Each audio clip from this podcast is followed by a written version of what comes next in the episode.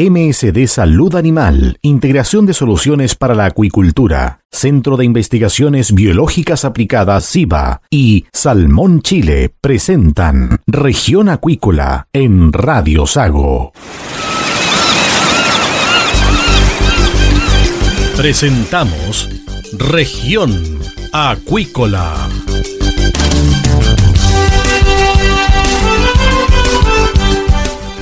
Escuche desde ahora todas las novedades de las principales actividades económicas de la región de los lagos y con las voces de sus protagonistas. Región Acuícola es un programa producido por Radio Sago de Puerto Montt, 96.5 FM y transmitido a través de la red informativa del sur SIVA, Ciencia Aplicada en Acuicultura. Contamos con un capital humano avanzado y equipamiento especializado.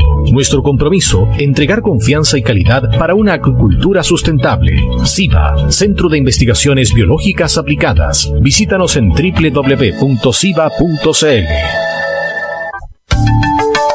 Escuche todos los domingos desde las 12 horas Recuperemos Chile. Recuperemos Chile. Un espacio de ciudadanos que busca retomar el país de todos. Recuperemos Chile, el valor de las ideas. MSD Salud Animal Inteligencia en salud de peces. Nos preocupa el bienestar animal en la salmonicultura. Por eso, disponemos de una variedad de tecnologías de nuestra línea Baki, compuesta por bombas, contadoras y graduadoras que aseguran un manejo amigable de los peces. Nuestros equipos evitan lesiones y situaciones de estrés. Puedes conocerlos en nuestra sala de exhibición ubicada en Megacentro en Puerto Montt, donde también brindamos asesoría en el proceso de adquisición y postventa de tecnologías. MSD Salud Animal, una compañía al servicio de la acuicultura.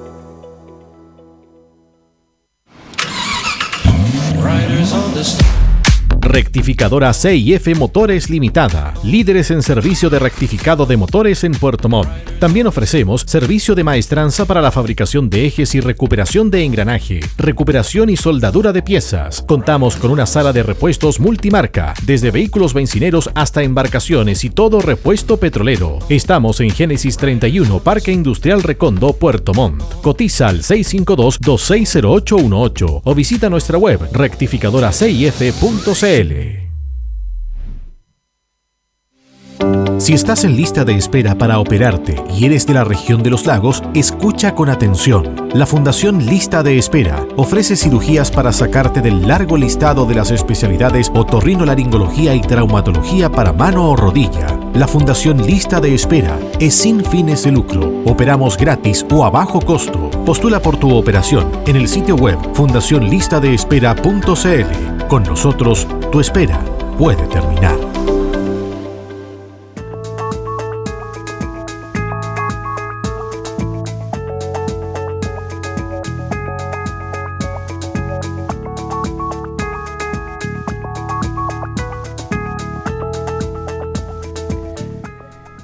Bienvenidos a una nueva edición de Región Acuícola, acá en Radio Sago.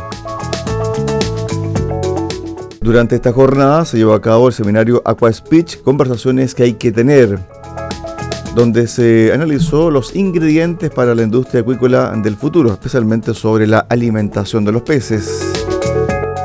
Región Acuícola estuvo en este evento y se entrevistó con Javier González de Scientific Advisor. González habló sobre ingredientes para un alimento de salmón más sustentable, foco en harina de insecto y enzimas. Escuchemos esta interesante conversación que tuvimos con Javier González de Scientific Advisor y después con eh, Esteban Ramírez, gerente de Intesal. Bueno, Aqua Speech, primera versión sobre nutrición para los salmónidos. ¿Cuál es la importancia de este conversatorio, Javier? Yo creo que lo, importante es que yo creo que es una de las primeras iniciativas donde eh, son los proveedores de la industria, ¿no es cierto?, que presentan sus productos, básicamente. Y yo creo que es una muy buena oportunidad de poder presentar lo que hay, sobre todo en este tema de la sustentabilidad y cómo podemos nosotros, como proveedores, eh, generar ideas nuevas, conceptos nuevos eh, que les permitan tanto los productores de salmón como los productores de alimentos de salmón, ¿no es cierto?, eh, tener alternativas que ya sean costo efectivas y que sean, ¿no es cierto?, y que mejoren eh, todo este concepto de la, de la sostenibilidad. Hay que pensar que el, hoy día, como decían, acá en Chile el 57%, pero el 80% en promedio, el 70% de la huella de carbono de producir un salmón es el alimento. Respecto al alimento, ¿cómo está eh, evolucionado en los últimos años? ¿Cuál ha sido el, margen de la introducción de nuevas tecnologías y de nuevos elementos que mejoren también la dieta del ejemplar? Sí, yo diría que básicamente dos pilares fundamentales. Uno, eh, el uso de, o sea, el reemplazo de las fuentes marinas, ¿no cierto?, por otras alternativas. Ya sea proteínas, eh, digamos, animales, ¿o cierto?, animales terrestres, eh, proteínas vegetales y también los aceites, ¿no es cierto? Aceite de pescado reemplazo por otras fuentes de aceite. O sea, en los últimos años ha habido un cambio dramático en, eh, en la composición del alimento de los salmones. Yo diría que no conozco otra especie en el mundo que haya tenido un cambio tan dramático en la composición, ¿ya? Por lo tanto, ese ha sido uno de los aspectos. Y el otro aspecto importante, el otro pilar, ha sido la tecnología de alimentos. Es decir, cómo podemos fabricar un pellet ¿no cierto?, al cual le podamos incorporar mucho más aceite y por lo tanto de esa manera mejorar los niveles de energía de la dieta y tener una mejor conversión de alimentos. En la medida que tú aumentas la energía de la dieta, vas a gastar menos alimento para producir un kilo de salmón. Y eso también, desde el punto de vista de sustentabilidad, es, muy positivo. Entonces, yo diría que ahí están los dos pilares, digamos. Uno, el reemplazo de las materias primas y el otro, ¿cierto?, tecnología de alimentos para poder eh, mejorar los niveles sobre todo energía en las dietas. Ahora, respecto al tema de la prevención de enfermedades, porque también se ha estudiado mucho la composición especialmente para aliviar la carga de antibióticos, ¿eso cómo ha avanzado? Bueno, ahí hay, hay, varias iniciativas, digamos, de... Eh, eh, yo, creo que aquí todos los que, los que están en esta iniciativa de reemplazar antibióticos están enfocados a productos naturales.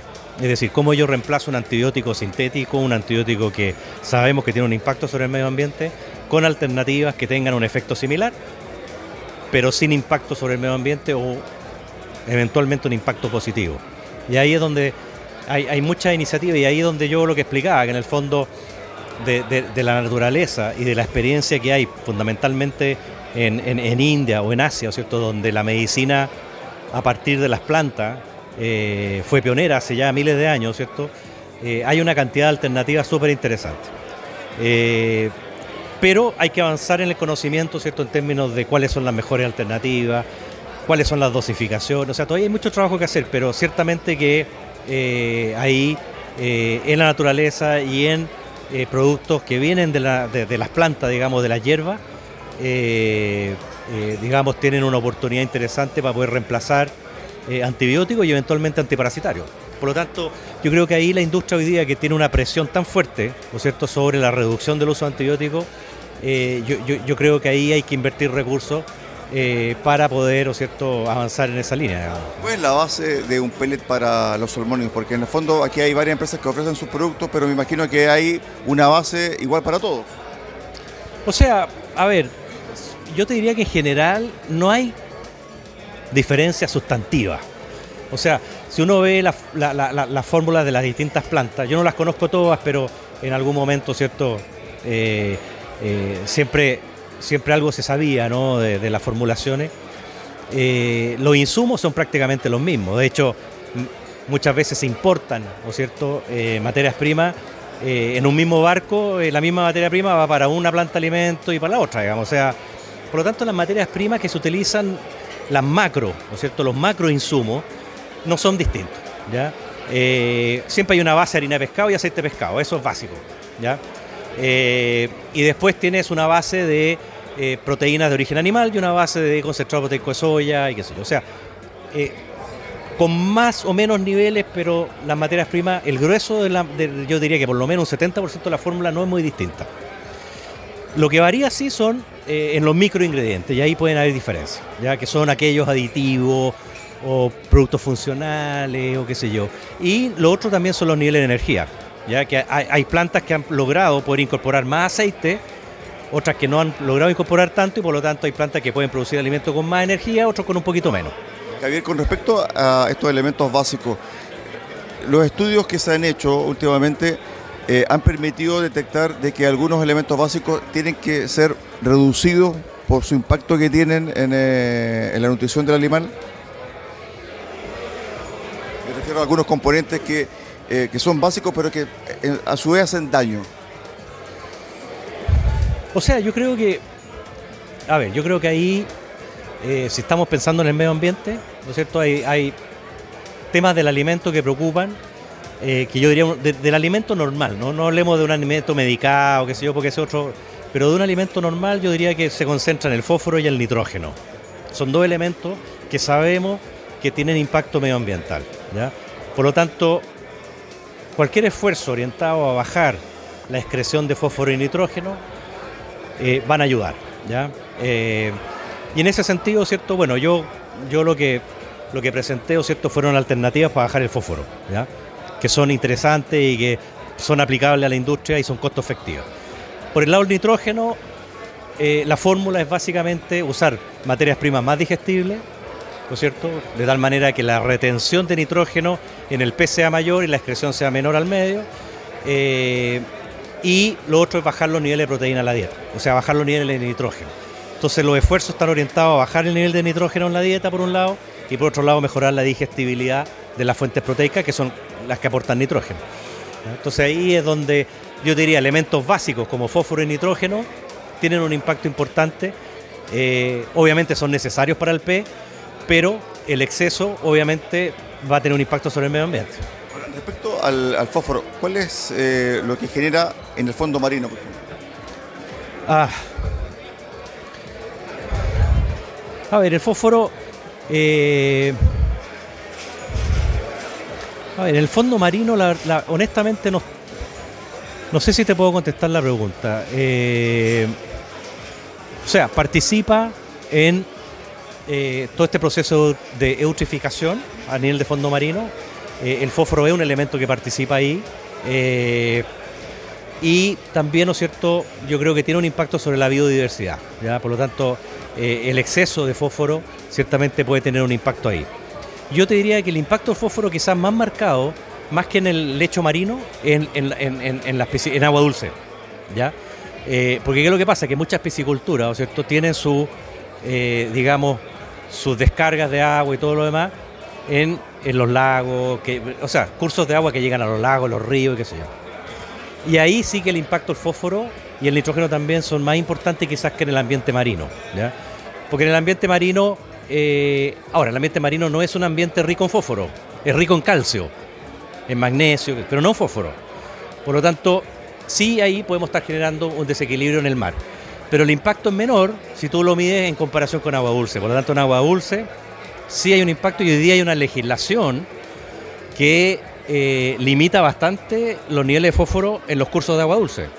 Por lo tanto, ahí eh, hay un tema importante para la industria que hoy día a lo mejor no se está fiscalizando con la rigurosidad eh, que dice la norma, pero es un desafío importante para la industria. Por último, estaba pensando cuando me comentaba sobre el nitrógeno y también sobre el tema proteico, en los granos. Estamos eh, muy expectantes, o la gente de la agricultura de la zona está muy expectante por los granos y cómo puede incidir también y aumentar su porcentaje en, el pellet alimenticio de los salmones para el cierre, Javier. O sea, granos, ¿tú te refieres a granos producidos localmente? Claro, Ah, bueno, ahí. Mira, ahí está el desafío. A ver, en base a mi experiencia, digamos, lo que yo te puedo decir es que ahí el desafío está en cómo hacer, perdón, cómo hacer de que estos granos, cereales o ingredientes que se puedan producir localmente, llámese lupino, llámese canola u otro, digamos. Eh, hay potencial de producir arveja en Chile también, que también es una materia prima interesante. Es cómo eh, hacer un, no sé si acuerdo en la palabra, pero entre el productor del grano y la planta alimento. Porque ¿qué es lo que pasa? Que normalmente eh, si el grano o la producción no es costo efectiva, la planta alimento no la va a usar. ¿Te fijas? O sea, va a, preferir otras materias primas que le salen más económicas. Entonces, realmente ahí es cómo coordinar o cómo hacer para que, para que la cadena productiva desde el productor, desde el agricultor, ¿o cierto?, hasta el fabricante de alimentos, que es el que va, el usuario final del producto, ¿cierto? Eh, hagan un modelo de negocio que haga sentido económico, digamos. ¿Te fijas? Entonces, eh, o sea, con esto lo que quiero decir es que no basta con que tú estimules la producción de cereales locales, ¿no es cierto? Eh, si después no van a ser costo efectivo. O sea, ahí está el desafío. ¿Mm? ¿Pero el grano es efectivo en la dieta? Sí, claro. O sea, hoy día tú, un lupino, una canola, son perfectamente, digamos, factibles de usar en la dieta, digamos. Lo que pasa es que no se usan regularmente porque la, la disponibilidad es muy baja. Entonces, ¿qué es lo que pasa? Que la planta de alimento dice, ya, yo voy a usar lupino y lo incorpora un 2% a la dieta. Ya, usa tres meses y después se acaba un lupino y tiene que sacarlo. Y después pasan tres meses más y, hay entonces para la planta de alimentos eso no es práctico, digamos. Necesita un suministro permanente, digamos, constante y en volúmenes. Gracias, Javier. Ya, ok, de nada. Estamos ahora con Esteban Ramírez, el gerente general de Intesal. Bueno, la importancia de este Aqua Speech relacionado sobre la nutrición animal, especialmente en salmonio. O sea, es, un seminario primero eh, que, yo, de lo que yo, del tiempo que yo llevo en acuicultura, para mí novedoso, digamos, en que de alguna manera eh, toda la temática se, eh, engloba en solo hablar de cómo alimentar a los salmones, desde los componentes que, forman parte del alimento, con diferentes alternativas, y, es, positivo porque deja a conocer de alguna manera la industria, avances que hay, y también en el caso nuestro pudimos colocar en la mesa los desafíos que tiene esto, digamos. desafíos que no son solo, que no solo tienen que ver con con lo económico, que es muy importante, sino que también con que los alimentos sean cada vez más sustentables eh, para hacer del salmón un producto mucho más eco-friendly, por decirlo así. Desde el punto de vista del sello verde, ¿cuánto incide la alimentación? Es decir, el porcentaje de carbono, el porcentaje de sustentabilidad en el sello verde final del producto. O sea, el, alimento del salmón le, le traspasa al salmón depende cómo uno lo haga, pero entre el 50 y el 70% de la huella de carbono. O sea, el gran impacto en huella de carbono del salmón es una, es una huella adquirida, porque la producción en mar en realidad la huella es muy bajita. Ah, el salmón usa pocos recursos, es muy eficiente, eh, flota, no tiene que vencer la fuerza de gravedad, tiene una serie de, ventajas como, como animal, digamos. Eh, no regula temperatura, no es como las vacas que tienen, o nosotros mismos, los seres humanos, que tenemos que usamos energía para mantenerlos a temperatura. El salmón toma la temperatura del ambiente, entonces todo eso hace que sea muy eficiente. Entonces la gran huella de carbono proviene justamente de los alimentos que van al... Y por eso es importante este tipo de, este tipo de encuentros para decir, oye, mira, la huella de carbono es importante, eh, tenemos que trabajar eh, en, cómo la huella de carbono se reduce de los alimentos.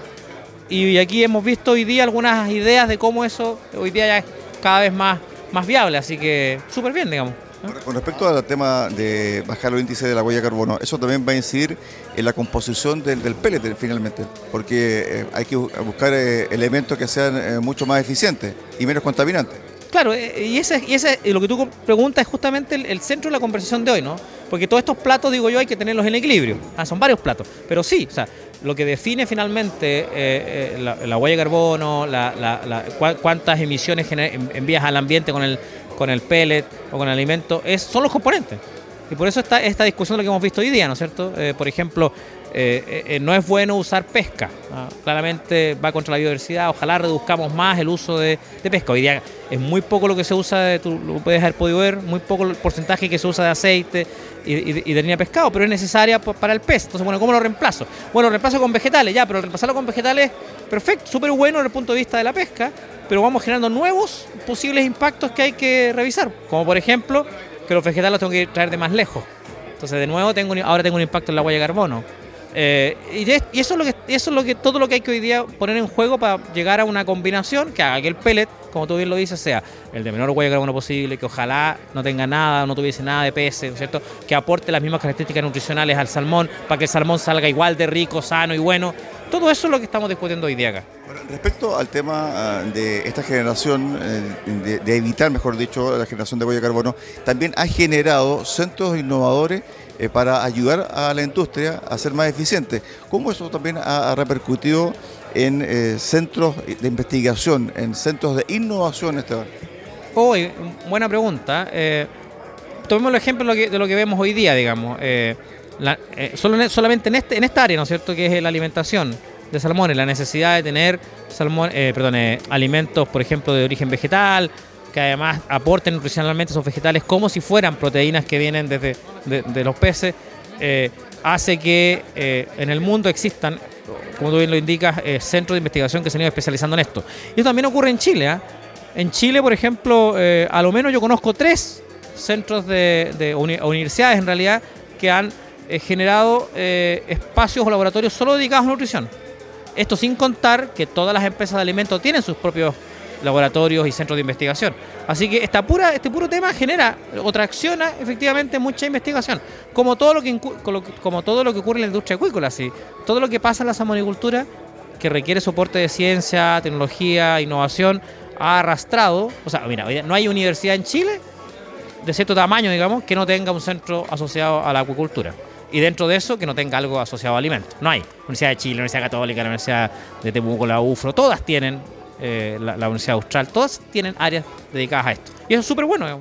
Sí, me acuerdo, por ejemplo, de una em, idea de un grupo de jóvenes de Santiago que están trabajando en un pellet eh, en base a quillay, porque el quillay eh, tiene propiedades antimicrobianas. Entonces, se produce también esta simbiosis. Absolutamente, o sea, todo lo que es el desarrollo de productos naturales, nosotros mismos, por ejemplo, en Intesal, para contar lo que estamos, nosotros estamos apoyando un proyecto de producción de microalgas antárticas en, aquí con la Universidad Austral, que, también es buscar un componente específico en el, en, el alga que también va a ayudar a los salmones.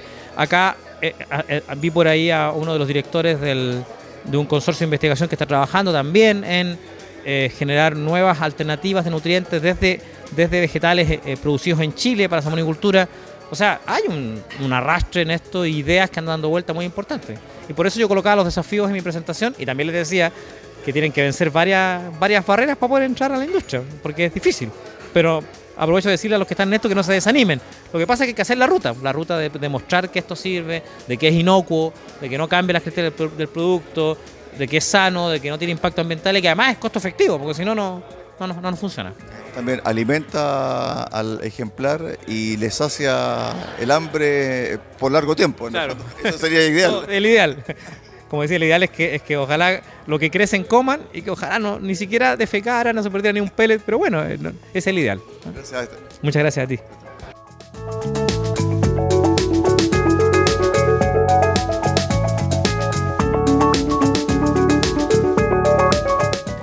Teníamos a dos expositores de este seminario Aqua Speech.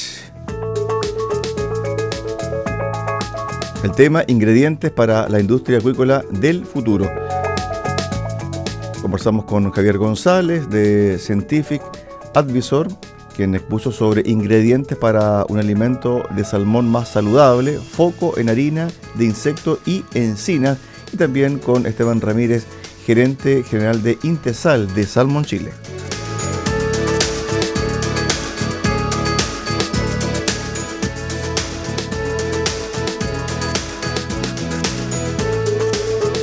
Hacemos un alto acá en Región Acuícola, en Río Sago, y volvemos con el cierre del programa del día de hoy.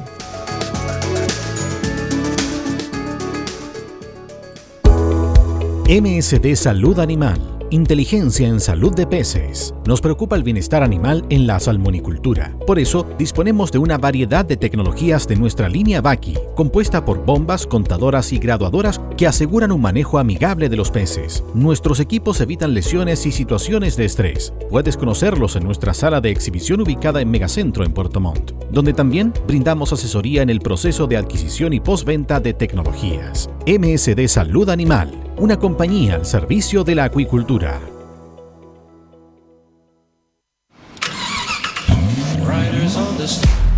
Rectificadora CIF Motores Limitada, líderes en servicio de rectificado de motores en Puerto Montt.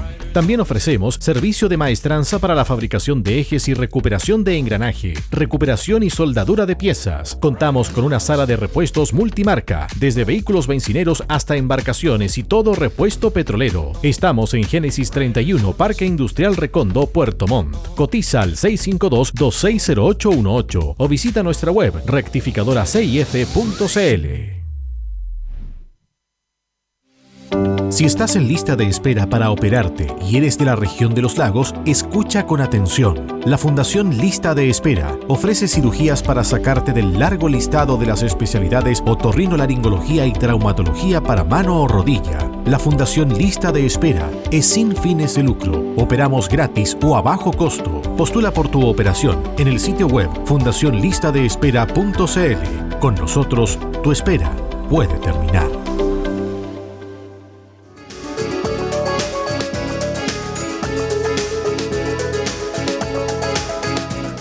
Para el cierre vamos con la información del día. La Asociación de Mitilicultores de Chile, dedicada a fomentar el desarrollo de la actividad mitilicultora en la región de los lagos, está experimentando un aumento significativo en su membresía gracias al Centro de Extensión para el Mitilicultor y las diversas alianzas de colaboración con organismos públicos y privados que participan en el sector. El SEM, ejecutado por el Instituto Tecnológico de Mitilicultura, se encuentra enmarcado dentro del programa de difusión tecnológica de Corfo y ha sido fundamental para la incorporación de nuevos socios a la asociación, con el objetivo de impulsar la sostenibilidad en la mitilicultura en la región de los lagos. Desde su inicio, en marzo de 2023, el proyecto SEM ha sido un motor para el crecimiento de AmiChile. En tan solo cinco meses, 14 nuevos socios se han unido a la asociación, lo que representa un aumento del 26%. Entre los más recientes productores incorporados se encuentran Víctor Mancilla y René Medina de la comuna de Dalcahue, más René Vera, José Vargas y Juan Carlos Chiguay de la comuna de Keilen.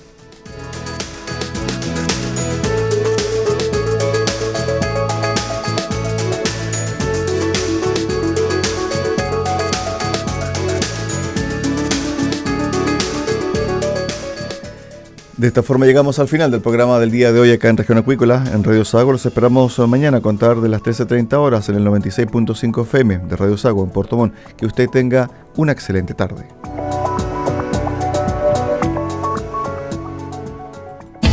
CIBA, Ciencia Aplicada en Acuicultura. Contamos con un capital humano avanzado y equipamiento especializado. Nuestro compromiso, entregar confianza y calidad para una acuicultura sustentable. CIBA, Centro de Investigaciones Biológicas Aplicadas. Visítanos en www.ciba.cl. Escuche todos los domingos desde las 12 horas Recuperemos Chile. Recuperemos Chile. Un espacio de ciudadanos que busca retomar el país de todos. Recuperemos Chile, el valor de las ideas. MSD Salud Animal, Integración de Soluciones para la Acuicultura, Centro de Investigaciones Biológicas Aplicadas SIBA y Salmón Chile presentaron Región Acuícola en Radio Sago.